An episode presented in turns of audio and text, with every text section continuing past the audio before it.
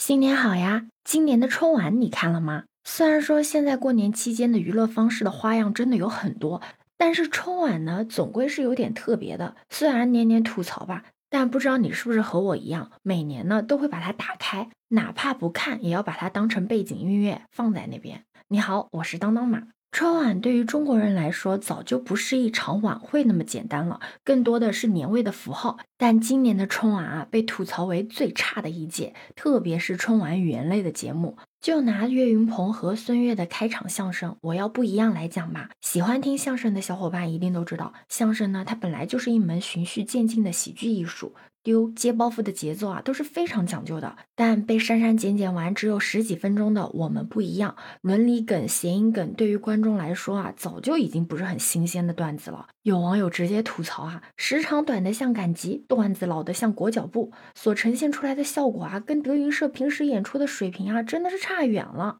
但要我说啊，吐槽归吐槽，这个相声节目啊，已经算是今年春晚还算得上不错的一个语言类节目了。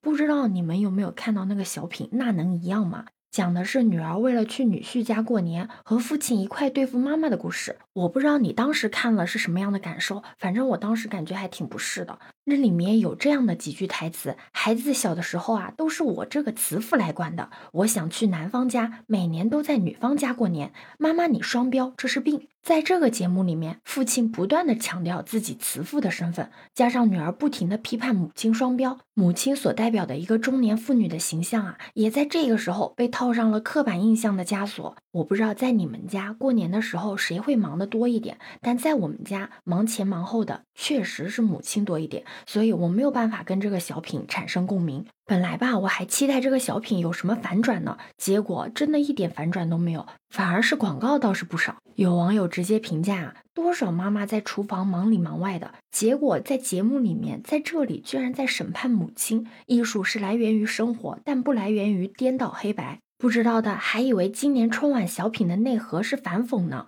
当然了，今年的春晚也不是说什么都不好看的，就像今年歌舞类的节目特别的精彩。当黑撒乐队的那几个老哥们出现在张艺谋导演的节目《别开生面》里面的时候，滚圈人啊才算真正的过了大年。你看，当小品中还充斥着刻意且无趣的南北方刻板印象的时候，这个节目的编排才是中国传统饮食文化的集大成者。用方言唱出全国各地的特色面食，是不同地方文化的碰撞与交融。从旋律中啊，就能感受到喜气洋洋的年味融入锅气，是人间烟火的平凡与真实。说白了，过年不就是图一热闹吗？图一高兴吗？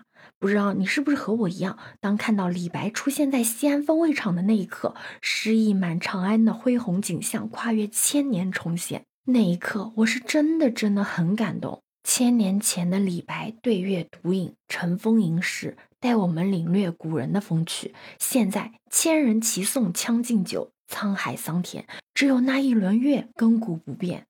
什么是文化自信？这就是文化自信。听到这里，你可千万不要觉得我在吐槽春晚是因为我不爱看，那可真的是冤枉我了。就像有网友说的，吐槽啊，不是因为不爱看，恰恰相反，观众才是几十年对春晚保持初心的那一波人。这也就是为什么有的人会觉得吐槽春晚啊，比春晚本身更加有趣。对此，你有什么看法呢？可以把你的想法留在评论区哦。